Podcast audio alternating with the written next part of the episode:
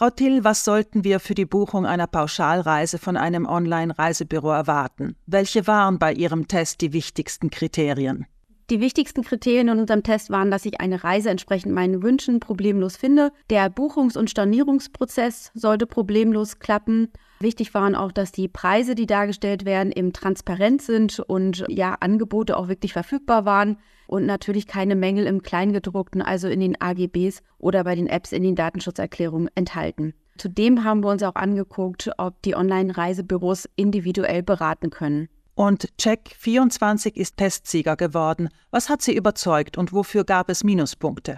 Ja, Check24 hat eigentlich in allen Kriterien gut oder sogar sehr gut abgeschnitten. Es gab nur wenige Punkte Abzug, zum Beispiel dafür, dass bei Check24 extra ein Kundenkonto zur Buchung nötig ist. Da kann man also nicht einfach als Gast buchen. Und Check24 drängt auch zum schnellen Buchen, zum Beispiel mit Botschaften wie überlegen Sie nicht so lange und das Hotel sei bald ausgebucht. Das finden wir eben nicht so gut. Holiday Check hat sich den zweiten Platz in der Rangliste geholt. Welche waren hier die Für und Wider? Bei Holiday Check klappte das Buchen und Stornieren sehr gut. Da ist eben auch nicht extra ein Kundenkonto nötig. Auch das Reisesuchen funktioniert dank vieler hilfreicher Filtermöglichkeiten gut. Punktabzug gab es zum Beispiel dafür, dass bei Holiday Check die Angebote in der Trefferliste häufig nicht verfügbar waren. Da muss man sich dann also teilweise wirklich durchklicken durch die Trefferlisten, bis man eben ein buchbares Angebot dabei hat. Holiday Check war bei dem Strandurlaub für Freunde, der zu den vier geprüften Urlaubsmodellen zählt, aber am teuersten. Was empfehlen Sie, wenn es um den Preis einer Pauschalreise geht? Wir haben bei unserer Preisrecherche festgestellt, dass immer dann, wenn ich kurzfristig buche und die Angebote vor Ort schon ziemlich knapp sind, es wirklich sinnvoll ist, verschiedene Portale zu vergleichen.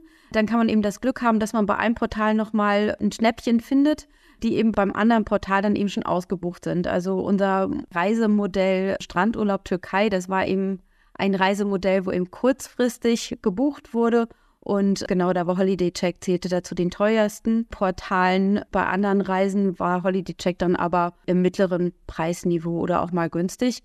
Deshalb ist es sinnvoll, immer zu vergleichen, gerade wenn man eben kurzfristig oder zur Hauptreisezeit bucht. Lastminute.de hat ja auch die Gesamtnote gut erhalten, allerdings mit einigen Minuspunkten. Wo lagen die Schwächen dieses Online-Reisebüros?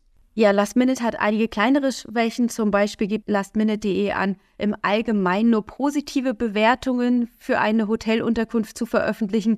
Das kann das Bild einer Unterkunft natürlich verzerren. Wir finden es sinnvoll, wenn ein Portal alle Hotelbewertungen, eben auch die schlechten, veröffentlicht.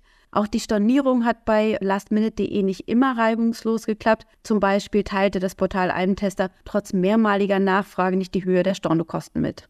Zum Begriff Pauschalreise, der sich ja klar von dem Paket Flug plus Hotel unterscheidet. Worin liegt der Vorteil bei der Buchung einer Pauschalreise?